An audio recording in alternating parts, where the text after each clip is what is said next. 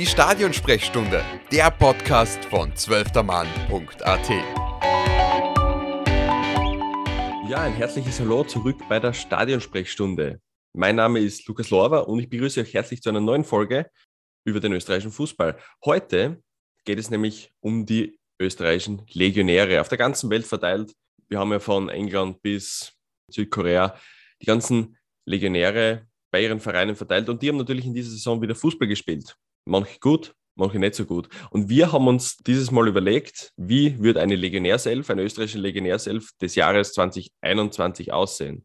Wir, das bin ich und mein lieber Kollege von 12. Mann AT, live aus Barcelona zugeschaltet, Erik Leitner. Servus, Erik. Guten Morgen, Lukas. Hallo nach Graz. Du, ähm, ja, die Legionäre waren wieder sehr brav in der Saison. Wie würdest, die, wie würdest du so das allgemeine Bild von den Leistungen unserer Spieler sehen? Ja, das Jahr war wirklich gut. Also es war von bis alles dabei. Ich, besonders spannend war es eigentlich, dass man nicht nur in den klassischen Ligen wie Deutschland, England, Italien unsere Legionäre ähm, vermehrt mit guten Leistungen gesehen hat, sondern auch in anderen Ligen, wie zum Beispiel in Thailand. Es ist, äh, wie, wie, du schon schön sagst, sie sind überall verteilt. Und wir haben aus den ganzen bunten Pot an Spielern äh, eine Elf gebastelt. Und die Elf würden wir jetzt nach Position gereiht ein bisschen bereden und warum die Spieler bei uns im Team sind. Und wir würden mit der Torwartposition starten und würde dich gleich bitten, Erik, wer steht bei uns in der Hitten? Ja, in der Hitten bei uns steht, ähm, es war dieses Jahr eigentlich gar nicht so schwer für mich und ich schätze mal auch für dich nicht. Es ist der Heinz Lindner vom FC Basel, weil der Heinz Lindner erstens einmal über die Saison hinweg immer 90 Minuten am Feld war, hat eigentlich keine einzige Partie gefällt. Davon hat er neunmal zu null gespielt, also insgesamt 18 Ligaspielen und eine Niederlage nur. Basel-Boss David Degen zum Beispiel hat auch in den Sommergesprächen gesagt, dass es eigentlich Roman Bürki vorgesehen war. Allerdings nach den Leistungen von Linden hat man sich für ihn entschieden, schlussendlich. Ähm, ich habe mir da noch die Spiele angeschaut. Insgesamt in dem Jahr waren es 52 Spiele mit 65 Gegentoren. Muss man natürlich im Verhältnis sehen mit anderen Torhütern, aber ich würde mal sagen, es ist in Ordnung. Äh, ja, genau. Jetzt haben wir aber natürlich die Thematik, wir haben einen anderen guten Torhüter aus Österreich, den Herrn Bachmann. Spielt bei Watford. Ja. Warum hast du Lindner vorgezogen zu Bachmann? Naja, grundsätzlich muss man sagen, dass der, der gute Herr Bachmann ja zu Recht im Nationalteam steht. Allerdings hat er diese Saison genau acht Einsätze in der Liga und davon hat man sieben Niederlagen eingefahren. Und das ist von der Bilanz wenn man es vergleicht mit dem Heinz Lindner, natürlich ein klares Minus für Bachmann. Auf der anderen Seite muss man was auch sagen, wenn man die Saison davor anschaut, dann schaut es wieder ganz anders aus. Weil im Jahr davor war er nämlich der Elferkiller schlechthin in der zweiten englischen Liga, ist mit Watford aufgestiegen, war der Einser-Tormann und hat in 26 Spielen 18 Gegentore kassiert. Und das ist dann wirklich wieder äh, eine sehr starke Leistung. Also es war nicht leicht, aber wenn man es jetzt auf diese Saison ähm, zieht, dann ist Lindner klare Nummer eins. Es ist wahrscheinlich dann in dem Fall die Kontinuität, die eben für Lindner spricht in der Situation. Äh, wie du schon sagst, Bachmann hat natürlich jetzt auch das Problem, dass in Watford ähm, er jetzt nicht mehr die unangefochtene Nummer eins ist. Mit Ben Foster hat er da für den Trainer zumindest äh, eine Konkurrenz, die auch, die auch vermehrt zum Einsatz kommt. Und genau, dann ist es natürlich, dann ist es natürlich schwierig für Bachmann dann gerade logischerweise zu Einsätzen zu kommen. Im Nationalteam, wie du sagst, oder starke Leistungen äh, abgeliefert. Heinz Lindner eben über die Saison der heute mit den meisten Einsätzen und deswegen bei uns in der Legionär. Ja, vor allem, man muss ja auch sagen, dass der gute Ben Foster nicht irgendwer ist. Der gute Ben Foster ist 38 Jahre alt, ist ähm, ehemaliger Manchester United Goalie, hat unter Cristiano Ronaldo sogar die Saison gewonnen 2008, 2009, ist insgesamt dreimal englischer Ligapokalsieger und auch äh, zweifacher Meister mit Menu. Also der gute Mann hat schon Erfahrung und grundlos ist er nicht der Einser-Tormann. Also der liefert schon eine Leistung ab der Aspekt kommt halt nur dazu, Ben Foster ist halt schon auch, also ist schon 38 Jahre alt, wird, also jetzt nicht irgendwie, dass man die Qualität ihm abspricht, aber Zukunftsaktie ist ja natürlich keine mehr. Da ist Daniel Bachmann logischerweise jünger, äh, wird dementsprechend eher für zukünftige Themen in Frage kommen. Aber wie du sagst, Ben Foster ist jetzt nicht irgendwie auf der Nudelsuppe dahergeschwommen, wie man so schön sagt. Genau, das, das wollte ich damit eigentlich nicht sagen. Ich, äh, genau das wollte ich damit sagen. Ähm, er ist, also es ist nicht negativ für den Bachmann, weil der Foster halt nicht irgendjemand ist, genau. Also er ist schon äh, guter Goalie. Da muss man sich nicht irgendwie verstecken vor dem, als Bachmann jetzt. So ist es. Genau, jetzt haben wir unser Tor einmal geklärt und haben einen Spieler dort platziert und ich würde dann in die Abwehr vorgehen und würde gerne mal links starten und ja, es war für mich irgendwie eindeutig. Was willst du sagen? David Alaba als Linksverteidiger, obwohl er natürlich bei Real in der, in der Saison vermehrt auf Innenverteidiger auch spielt. Ähm, ja, aber trotzdem David Alaba in der Verteidigung, in der Legionärself ist eher fix, oder? Ja, ist definitiv fix mit seiner Leistung in den spanischen Medien. Die loben ihn ja auch in den Himmel, speziell nach seinem ähm, Freistoßtor in der Champions League. Das war das erste Freistoßtor seit der Saison 18-19. Damals hat es der Isco geschossen und dementsprechend war auch der Hype sehr groß.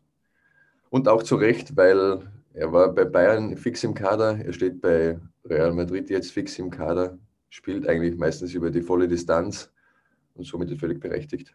Genau, also wie gesagt, Alaba ist eben berechtigt in der Legionärself. Ich glaube, da braucht man nicht viel ähm, drüber diskutieren. Ich würde dann eben sogar schon zur nächsten Position vorgehen und über das können wir gerne diskutieren, weil ich war eigentlich ganz kurz verwirrt, als ich mir gedacht habe, okay, ja, Erik hätte ihn gerne in der, in der Elf. Und dann habe ich es mir angeschaut und habe mir gedacht, okay, kann man, kann man argumentieren. Äh, und zwar in der Innenverteidigung steht bei uns Simon Biesinger. Wo spielt der Herr Biesinger? Der gute Herr Biesinger spielt erstens einmal schon die letzten Saisonen äh, wirklich gut, ähm, immer konstant eigentlich, ähm, kontinuierlich gut beim Randers FC in der dänischen ersten Liga. In der Saison, es ist halt so, der, der Biesinger ist äh, eigentlich ein Innenverteidiger, aber er ist genauso torgefährlich. Also jetzt zwar nicht torgefährlich, wie man sich einen Stürmer vorstellt, mit jedes Spieler, jedes zweite Spiel einen Treffer, aber er sorgt halt wirklich mit seinen Aktionen für die Akzente, die es halt nicht zwingend braucht, aber gerade bei Standardsituationen extrem gefährlich ist.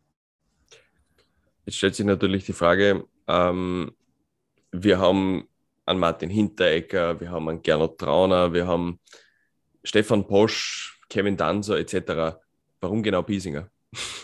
Ja, gerade deshalb, weil eben Hinteregger, Dragovic und Co. ja sowieso schon ähm, bekannt sind und die kennt man ja schon. Und die Spieler sind halt spannend, weil eben manche Aspekte einfach was Neues ist. Es ist einmal nicht immer das Gleiche. Und ich glaube, das macht es auch spannend, wenn man nicht immer die gleichen Namen liest.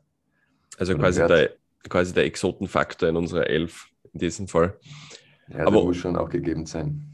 Aber um auf, den, äh, auf die Leistungen von Simon Biesinger sprechen zu kommen. Äh, sie sind in der letzten Saison als Randers FC Dritter in der Jahrestabelle gewesen. Diese Saison hat Biesinger noch kein Spiel in der Liga ver versäumt. Und sie haben es in der Europa League Quali eigentlich fast bis in die Gruppenphase geschafft und haben es leider, äh, sind es leider an Galatasaray gescheitert, haben dann in der Conference League gespielt. Ähm, und wie du sagst, er ist da gefährlich. Also von dem her, wenn man es auf der der Ebene sieht, er hat schon seine Leistung gebracht. Im Vergleich, also dass man vergleichen probiert mit Hinteregger und Dragovic, natürlich fürs Nationalteam ist äh, ein 29-jähriger Biesinger vielleicht keine Frage. Aber um ein bisschen zu hervorzuheben, was die österreichischen Legionäre auch außerhalb von den großen Ligen, Ligen leisten, ist vielleicht Biesinger in dem Fall unser Go-To-Guy in der Situation gewesen, hätte ich gesagt, oder? Ja, ich bin da ganz bei dir. Völlig richtig. Muss man auch einmal ähm, ein bisschen den Horizont in andere Richtung, wie sagt man denn? Lenken. Das Ganze lenken, ja. Und ähm, lustigerweise ist zum Beispiel der Simon Bissinger speziell in der UEFA Europa Conference League erfolgreich mit seinen Toren. Es ist gar nicht so die Liga, sondern auch mit seinen Assists. Es ist dann meistens in irgendeinem irgendein europäischen Wettbewerb. Mir gefällt es, ich finde es gut es ist immer was anderes. Quasi der Überraschungseffekt. Äh, dafür ist in der also auf der zweiten Innenverteidigerposition ein bekannter Name zu finden, nämlich Philipp Lienhardt. Irgendwo logisch. Irgendwo logisch. Vier Tore die Saison, ähm, konstant 90 Minuten, immer im, genauso in meinem Team. genauso wie sein, der Spieler, der neben ihm steht.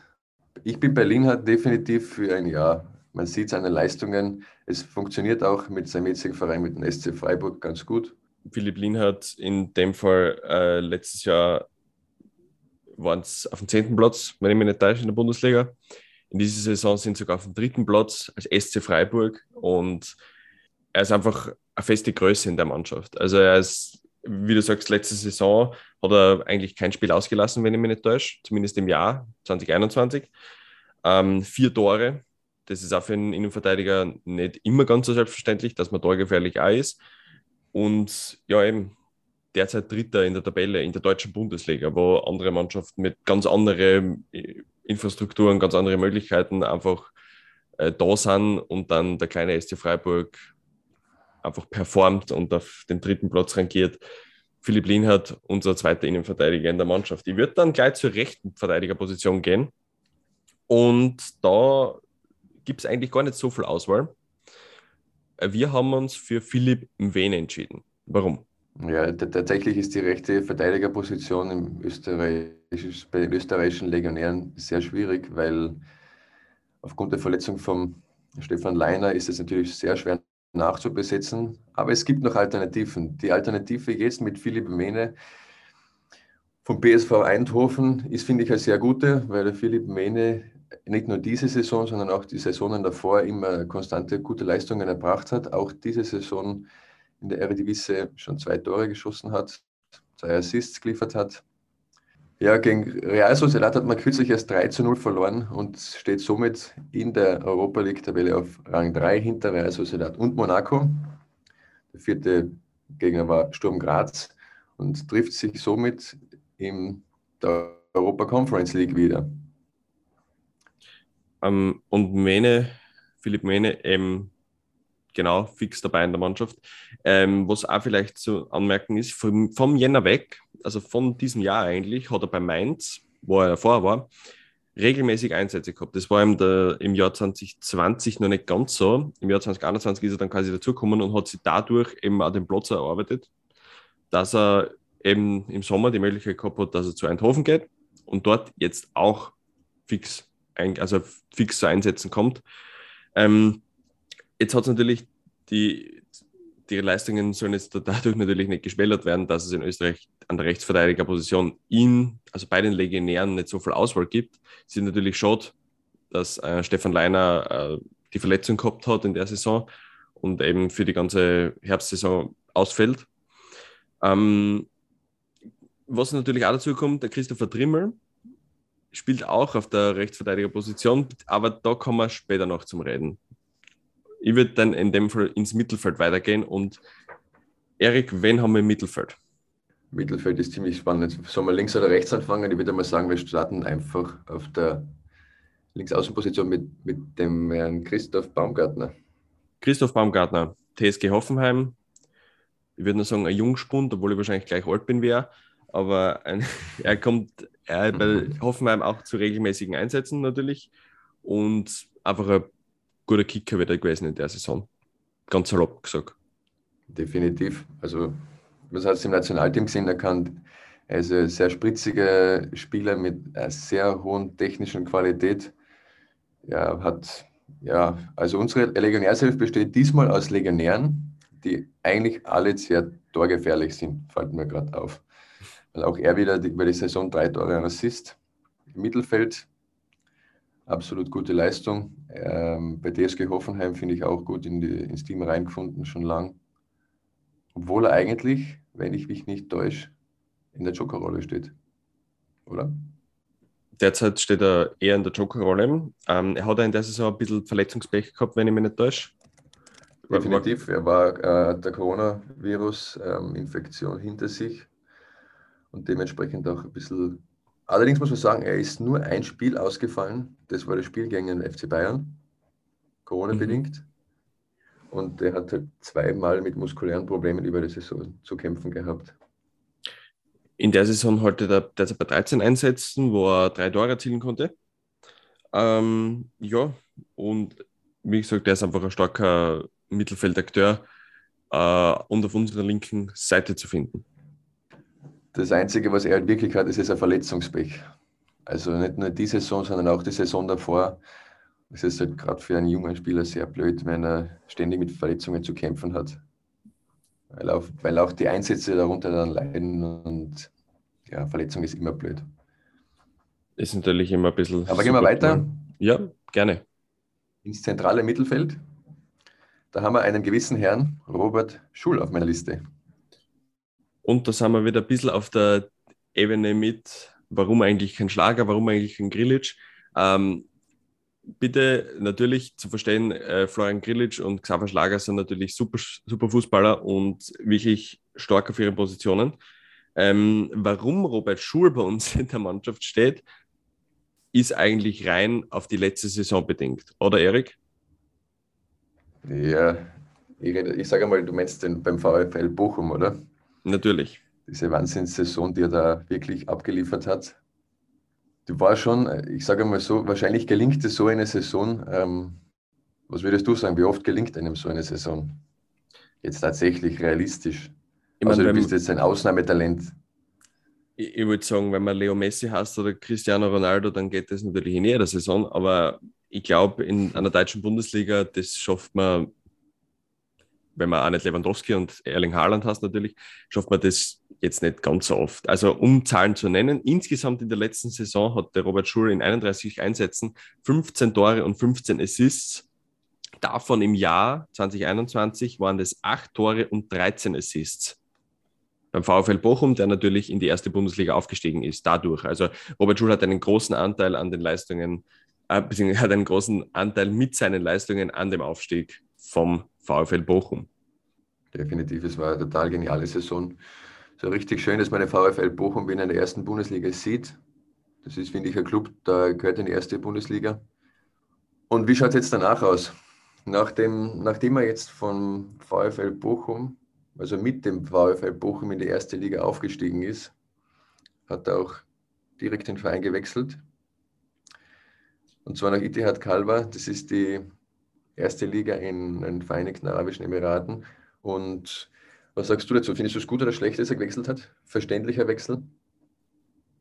Mm, bin da eher zwiegespalten bei der Meinung. Ähm, auf der einen Seite sehe ich da die, die, den Aufstieg in die Bundesliga und natürlich seine Leistungen und dass er bei Bochum eben, also sicher einen guten Stand gehabt hätte, wenn er mitgegangen wäre in die erste Liga. Jetzt hat es natürlich für die Bochum-Fans sehr wahrscheinlich ein bisschen einen komischen Beigeschmack, weil der, einer von den Topscorer der Mannschaft geht halt noch in die Emirate und das ist natürlich ein bisschen, ja, kommt wieder der, der Geldgeist, fliegt ein bisschen mit. Und natürlich wird es auch ein Grund sein, warum man dorthin geht. Das Geld ist dort wahrscheinlich eher, eher vorhanden als bei Bochum. Ähm, derzeit ist er bei den Emirate bei neun Einsätzen und ein Tor ist jetzt nicht Bochum-Standards, also nicht seine letzte Saison, wenn man es vergleicht. Ich würde sagen, wenn er glaubt, er, er, er schafft so eine Saison nicht mehr und er ist mit den Leistungen zufrieden und sagt, okay, ja, er hat die Möglichkeit, dass er Geld verdient, good to go. Ähm, es ist natürlich schade für den Verein und vielleicht auch schade für ihn, weil so hat er sich ein bisschen aus dem Rampenlicht wieder rausbefördert. Also die Emirate sind jetzt nicht so der Fußball-Hotspot, hätte ich gesagt. Ähm, und ja, ist natürlich ein wenig schade, aber wenn er meint, es ist für ihn das, das Geld natürlich wichtiger, dann ist das seine persönliche Entscheidung, die zu respektieren ist und natürlich auch irgendwo äh, nachzuvollziehen, hätte ich mal behauptet. Bin da total bei dir, ich würde mich da anschließen und man muss halt immer schauen, okay, nach so einer Saison, wenn dir mal gelingt, du schaffst den Aufstieg, du hast die Scorerpunkte, die du gerade erwähnt hast, dann musst du dich halt entscheiden, okay, setzt du noch ein Jahr drauf damit riskierst du, dass du in der Nachfolgesaison nicht mehr so performst und vielleicht nicht ganz so attraktiv bist für einen anderen Club. Oder du sagst, ja, ich bin jetzt gerade mit einer richtig guten Leistung, mit einer heißen Aktie und versuchst in einer anderen Liga, bei einem anderen Verein. Und dann hast du halt Hop oder Drop. Und die, erste, die Eingewöhnungsphase, die, die hat halt jeder im neuen Verein. Und wir werden von ihm sicher wieder was hören, da bin ich mir sicher. Eindeutig. Wie auch hoffentlich von unserem nächsten Mittelfeldakteur. Denn der hat auch eine sehr starke letzte Saison gehabt ähm, und hat auch in der Saison eigentlich nicht mehr ganz so das Standing bei seinem neuen Verein. Und zwar, das ist der liebe Marcel Sabitzer. Ja, letzte Saison noch Captain bei Leipzig und jetzt bei den Bayern nicht mehr ganz so Captain, hätte ich mal gesagt. Ja, Marcel Sabitzer hat äh, erstens einmal eine richtig gute Saison gespielt. Letztes Jahr mit Leipzig Champions League Achtelfinale als Eckdate, DFB-Finale gegen Dortmund. 18 Spiele, 5 Tore. Zweiter Assists, also, Zweiter in der Tabelle. Und auch Kapitän. Zweiter in der Tabelle, genau. Vizemeister hinter FC Bayern. Ist jetzt nichts, äh, wo man sich verstecken muss. Allerdings, der Wechsel zum FC Bayern, also der Name ist super, aber die Einsätze bei Bayern momentan, wie siehst du das? Ähm, natürlich schade. Ähm, ein bisschen schade, aber ich würde sagen, wenn man trotzdem bei Bayern spielt, ist es jetzt, auch wenn man vielleicht am Anfang noch nicht ganz so zum Einsatz kommt, ja, war in dem Fall natürlich absehbar, auch für Sabitzer, wenn man sieht, wer da in der Mannschaft ist und äh, dass er dann natürlich dazu stößt. Ähm, mag vielleicht ein bisschen den Aspekt haben, ich würde jetzt niemandem irgendwas unterstellen, aber den direkten Konkurrenten schwächen kommt natürlich auch dazu. Leipzig hat den Sabitzer dann nicht mehr, Bayern hat ihn dann und also baut nicht ganz so auf ihm. Ähm, ist natürlich schade, aber ich glaube, Marcel Sabitzer hat die Qualität, dass er es schon auch noch schaffen könnte bei den Bayern. Muss natürlich auch die Situation mitspielen, äh, wo sind die Spieler, äh, gibt es irgendwelche Verletzungen oder sonst was. Und ich glaube schon, dass Savitzer da auch äh, noch performen kann und bei den Bayern auch zu seinen Einsätzen kommt. Da darf man halt auch nicht vergessen, wer da alles als also Mitspieler neben Marcel Savitzer im Mittelfeld spielt. Also das ist ja zum Beispiel Jan Goretzka, Joshua Kimmich, Tolisso, Rocker. Das sind ja alles Namen, die wissen schon, was sie können. Dementsprechend da extrem schwierig wahrscheinlich, da sich zu etablieren. Und man weiß aber auch, dass Marcel Sabitzer auch ein spielentscheidender Spieler sein kann. Ähm, Marcel Sabitzer hat auch schon Champions League äh, Halbfinale gespielt und eben mit Leipzig ewig lang schon, eben letzte Saison auch die Bayern gefordert noch äh, für den Meistertitel. Es, also er hat schon die Qualitäten, das wissen wir natürlich alle. Und falls es eben bei den Bayern nicht funktionieren sollte, es wird nicht an Abnehmen wahrscheinlich fädeln dann in der Situation, falls es, also natürlich, falls es zu der Situation kommen sollte. Ähm, von dem her setzen wir in der Legionärself äh, Master Sabitzer wieder an, bezogen auf seine Leistungen in der letzten Saison und gehen gleich weiter ins rechte Mittelfeld. Und da finde ich nämlich spannend, wenn du da nominiert hast, Erik. Im rechten Mittelfeld kommt Christoph Trimmel zum Einsatz. Der Union-Kapitän, letzte Saison extrem spannend. Ähm, als Dritter in der Conference League, ähm, in der Liga sehr solide, die Europa, also die Europameisterschaft, Teilnahme mit dem Nationalteam kommt da dazu. Deswegen ein guter Mann, ist zwar schon in einem, sagen wir mal, höheren Fußballalter, aber nichtsdestotrotz die Leistung stimmt und mir gefällt es extrem gut. Ich habe Christopher Trimmel, muss ich sagen, immer auf der rechten Verteidigerposition gesehen gehabt. Warum steht er bei dir im Mittelfeld? Ja, ist eigentlich lustig. Bei Union spielt er eigentlich immer ähm, im rechten Mittelfeld. Das liegt aber auch wahrscheinlich daran, dass die Dreierkette spielen und dass er da einfach ein bisschen höher gerückt spielt. Und im Nationalteam spielt er eigentlich immer auf der rechten Verteidigerposition. Deswegen haben wir versucht, so ein Mittelding zu finden zwischen Verteidiger und Mittelfeld. Und ich finde, er passt da gut rein, weil er außerdem nämlich torgefährlich auch ist. Und die Position ist mit ihm perfekt besetzt. Das heißt, unser Mittelfeld ist eigentlich komplettiert. Jetzt fehlen nur mehr die zwei Stürmer, wenn ich mich nicht verzählt habe. Wir haben nämlich äh, zwei ja. bekannte Namen, vielleicht auch schon zwei altbekannte Namen, wenn man so haben will. Und wir würden mal anfangen mit dem Herrn Guido Burgstaller. Und oh mein Gott, ich war echt geschockt, als ich gesehen habe, wie viele Tore der geschossen hat in der Saison. Ja, der Guido Burgstaller ist eine Tormaschine, kann man so sagen. Speziell, wenn man jetzt die ganzen Legionäre in Österreich anschaut. Ich glaube, es gibt niemanden, der mehr Tore geschossen hat. Es waren nämlich genau 16 Tore in der Saison. Und wenn man die vergangene Saison anschaut, dann waren es nämlich fast genauso viel. Also nicht genauso viel, aber es waren elf Tore. Und das ist schon eine sehr beachtliche Leistung, vor allem wenn man schaut, nämlich dass zum Beispiel andere Stürmer, wie Marko Arnautovic zum Beispiel, in den letzten drei Saisonen auf 21 Tore gekommen sind. Wie siehst du das? Also ich finde, Guido Burgstaller ist definitiv Kandidat, den man in der Legionärself aufstellen kann. Wie du sagst, 27 Tore in einer Saison, äh, in einem Jahr, Kalenderjahr, muss man auch noch sagen. Ähm, das ist schon nicht wenig. Kalenderjahr. Und, und natürlich mhm. kommen dann die Assists auch noch dazu, da hat er neun Assists. Äh, erst für St. Pauli. St. Pauli ist jetzt auf dem ersten Tabellenplatz, wenn ich mich nicht ganz täusche. Äh, correct me if I'm wrong. Aber ähm, guter Burgstaller mit seiner Torquote auf alle Fälle in der Legionärself. Fast schade, dass er mit dem Nationalteam eigentlich schon abgeschlossen hat, dass er sich seine nationalen Karriere beendet hat in der Situation, wo er, also in der Form, wo er gerade ist. Aber ähm, Nico der Burgstaller war es im Team immer ein bisschen schwieriger im Sinne von, dass er jetzt nicht die Leistungen oft nicht so liefern hat können, wie er es eben die, auf Clubebene geliefert hat. Sei es seine Nürnberg-Zeit oder seine Schalke-Zeit, da war er auch sehr torgefährlich und hat die Knädel eingedruckt in die Hitten nach Belieben. Und ja, guter Burgstaller, auf alle Fälle ein Kandidat für die Legionärself. Bin ich total bei dir, vor allem die zwei Tore ähm, in dem Nationalteam. Er hat insgesamt 25 Spiele absolviert für das Nationalteam und er hatte gerade erst heuer der Sportbild gegenüber gesagt, dass eine Rückkehr ins Nationalteam überhaupt kein Thema ist, weil sich das sehr genau überlegt hat. Bis zu einem gewissen Punkt auch verständlich. Lustigerweise hat er seine Nationalteamkarriere unter Franco Foda beendet. Beim, nach dem 4 zu 1 Sieg 2019 gegen Mazedonien. Da war er eine Minute im Einsatz. Das war sein letzter Auftritt fürs Nationalteam. Aber man muss auch sagen, die zwei Saisonen, die er jetzt nacheinander gespielt hat, die sind wirklich sehr stark. Weil die Saison davor hat er einen Außenband Andris gehabt. Und wie man sagt, Comeback Stronger, das ist ihm definitiv gelungen. Und somit ganz klar, muss man, finde ich, aufstellen. Sehr starker Typ vorne.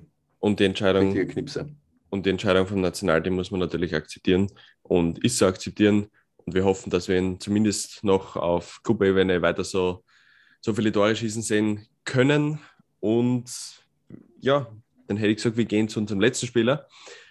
Und der trifft auch. Aber wie du schon erwähnt hast, in den letzten Saisonen zusammengefasst weniger eigentlich als Burgstaller in diesem Jahr. Äh, Marko Anatovic. Äh, ich habe mal aufgeschrieben, 21 Spiele, 10 Tore in diesem Jahr. Wobei das erste Spiel in der Saison in China war und er in Anspiel eigentlich drei Tore geschossen hat. Das waren seine drei Tore in China. Und die sieben zusätzlichen Tore sind eigentlich aus seiner Bologna-Zeit entstanden. Äh, ja, Anatovic, Dauerbrenner. Ja, Anatovic, äh, österreichisches Nationalteam, gehört eigentlich zusammen in den letzten Jahren. Ist immer für ein Tor gut. Äh, man merkt auch, wenn er, man hat speziell auch heuer gemerkt, wenn er aufs Feld kommt, eingewechselt wird, dass das Team dann irgendwie, es hat so gewirkt, als würde das Team auf einmal ein bisschen gefestigter dastehen und wissen, okay, jetzt geht es ich weiß nicht, er macht einfach den Unterschied im Nationalteam. Das hat man heuer ganz klar gesehen. Speziell heuer. In der Liga auch, ich meine, mit Bologna, das ist halt, in China war es erstens einmal die letzte Saison ist abgebrochen worden, aufgrund von Corona. Da waren, glaube ich, noch vier Spiele, die er absolviert hat. Und diese Saison mit Bologna, er schießt seine Tore, er ist gefährlich vor dem Tor und auch heuer wieder sechs Tore fürs Nationalteam im letzten Lehrgang, in den letzten zwei Lehrgängen. Trotz Muskelverletzung dazwischen. Er ist einfach ein Kämpfer. Man kann von ihm halten, was man will, aber er ist einfach ein Kämpfer und der tut dem Team auch gut. Jetzt war natürlich in der Saison, ähm, wir wissen, dass wir einige Stürmer haben, sei es jetzt Kalajdzic, der natürlich verletzt ist, ähm, oder Gribic in Frankreich, Onisivo bei Mainz, Gregoritsch bei Augsburg, ähm, ist es dann vielleicht sogar ein bisschen ironisch, dass trotzdem wieder ein Autovic im Team steht? Ich finde eigentlich nicht, weil ich spreche jetzt einmal den Adrian Gribic an, den du gerade angesprochen hast. Er hat in der Saison 1920 insgesamt 17 Tore geschossen. Dazu kommt, dass er das österreichische Nationalteam, speziell im Herbst, auch die Tore geschossen hat. Und dann wurde er von Foda nicht für die Europameisterschaft ähm, nominiert. Was natürlich nicht wirklich jemand verstanden, also schwer verständlich für ihn gewesen sein muss. Und danach ist es eigentlich so gewesen, dass er beim Ligaverein und im Nationalteam, ich sage jetzt nicht kein Thema mehr war, aber in eine richtige Jokerrolle gefallen ist. Also Joker-Roller kann man natürlich nur von der Liga sprechen, nicht beim Nationalteam. Beim Nationalteam war er nicht dominiert. Gell? Und es ist wirklich schade. Dann gibt es den Herrn Onisivo, der kommt in den letzten äh, Saisonen nicht über vier Tore. Der ist, sich, der ist ein guter Kicker, aber vier Tore in einer Saison für einen Mittelstürmer ist, ist einfach wirklich wenig. Also wenn du ein Verein bist und du schießt mit dem Stürmer vier Tore, dann weißt du, wo du am Ende der Saison bist. Und dann geht es nach einem gewissen Junior Adamu. Der hat 15 Tore in der vergangenen Saison, hat bei Liefering gestartet, ist dann über Red Bull Salzburg ausgeliehen worden zum FC St. Gallen und legt da 15 Tore, also schießt 15 Tore insgesamt und liefert ab. Kommt zurück nach Salzburg und hat wieder keine Einsätze oder wenige. Es ist halt total schwierig, so österreichischen Stürmer, es ist, es ist eh nicht, das, es ist eh kein neues Thema. Es ist ein altes Thema. Es ist nur, wir haben derzeit, eben, also ich würde sagen, die Situation, die wir vor ein paar Jahren ja noch gehabt haben, hat sich schon verbessert. Also es sind die Stürmer, beziehungsweise die jungen Offensivkräfte, wie Kalajdzic, Gribic und, und Co., Adamo, ähm, jetzt irgendwie ins Ausland gekommen sind, zu Einsätzen gekommen und kommen auch vermehrt eben dazu, dass sie ans Nationalteam einberufen werden. Kalajdzic, Gribic, eben, eben die drei genannten von vorher. Ähm, es ist nur schade, Kalajdzic ist es eben der Verletzungsteufel, der mal wieder zuschlägt. Ähm, Adamo braucht wahrscheinlich noch Zeit. Kribic war die Situation, würde ich einfach sagen, unglücklich und ein bisschen mit Pech behaftet. Ähm, es ist halt nur irgendwie schade, dass es derzeit ein bisschen stockt, der ganze Motor, beziehungsweise der Offensivmotor in, der, der, in dererlei Sicht. Ähm, aber ich würde sagen, man braucht trotzdem irgendwie, also man kann trotzdem das offensiv, äh, offensiv, genau, optimistisch betrachten. Das war das Wort. Ähm, was da noch auf uns zukommen könnte. Ja, definitiv. Vor allem, sind alle, wir wissen alle, dass sie Tore schießen können. Also Junior Adamu hat es bewiesen, der Herr Gribic hat es bewiesen, Oli Sieber hat es bewiesen. Die haben es alle bewiesen, dass sie Tore schießen können. Und das wird ihnen sicher wieder gelingen und ich freue mich schon auf die Zeit, wenn es dann soweit ist. Wichtig ist, dass sie alle Spielpraxis sammeln und vom Adamu wird man in der Zukunft sicher noch was hören. Auf ich hoffe, dass der Verletzungsteufel dann nicht zuschlagen wird. Das ist immer das Wichtige jetzt irgendeine blöde Verletzung kommt im jungen Alter und dann hadert man mit der zu lange. Das wäre natürlich äh, in jederlei Hinsicht schade, aber ist natürlich nie wirklich, also kann man natürlich nicht vorhersehen. Das kommt dann oft sehr spontan daher. Und ist natürlich jedes Mal tragisch, wenn man sich irgendwas zerstört. Kreuzband, Meniskus, man kennt die ganzen Verletzungen eben. Ich würde aber genau. die elf kurz zusammenfassen. Wir haben Heinz Lindner im Tor, Alaba auf links, Simon Biesinger in der in Innenverteidigung mit Philipp Lienhardt, Philipp Mwene rechts, Christoph Amgartner linkes Mittelfeld. Im zentralen Mittelfeld haben wir Robert Schul und Marcel Sabitzer. Rechts Mittelfeld steht Christopher Trimmer und offensiv Guido Burgstaller und Marco Arnautovic. Abschlussfrage Erik, wer soll 2022 in der Legionär selbst stehen? Im Tor Bachmann oder Lindner. In der Abwehr schätze ich einmal, wird es der Stefan Leiner sein. Rechts in der Mitte sieht man vielleicht ähm, einen Hinteregger mit einer richtig starken Saison oder einen Dragovic, vielleicht ein Klassiker. Alaba wird kein Weg vorbeiführen, wahrscheinlich Linksverteidiger, auch wenn er eigentlich Innenverteidiger ist. Im Mittelfeld würde ich sagen, ist eine Möglichkeit mit dem Herrn Grilic, vielleicht als Sechser wenn der Schlager Xaver wieder zurückkommt, ist es auch eine gute Möglichkeit. Ähm, rechts im Mittelfeld nehmen wir jetzt einmal ein bisschen einen Exoten her mit Andy Weimann, der zweiten englischen Liga, der auch abliefert. Linkes Mittelfeld ist vielleicht sogar der Schlager, äh, nein, nicht Schlager, Sabitzer. Und im Angriff, ich hoffe, dass es ein, eine Überraschung im Angriff gibt. Da kann ich jetzt gar nichts dazu sagen, weil es ist so, da gibt es so viele Möglichkeiten. Kevin Friesenbichler in Lettland zum Beispiel oder so irgendwas. Genau, Friesenbichler in Lettland. ich würde mir. Oder was sagst du? Ich würde mir ähm, rechts in der rechten Verteidigung oder im rechten Mittelfeld, kommt darauf, kommt darauf an, wo er eingesetzt wird, Valentino Lazaro wieder zurückwünschen. Äh, ich hoffe, mhm. das hat bei Benfica äh, für ihn im nächsten Jahr hin und er kommt zu seinen Einsätzen, dass vielleicht, dass er davon profitieren kann.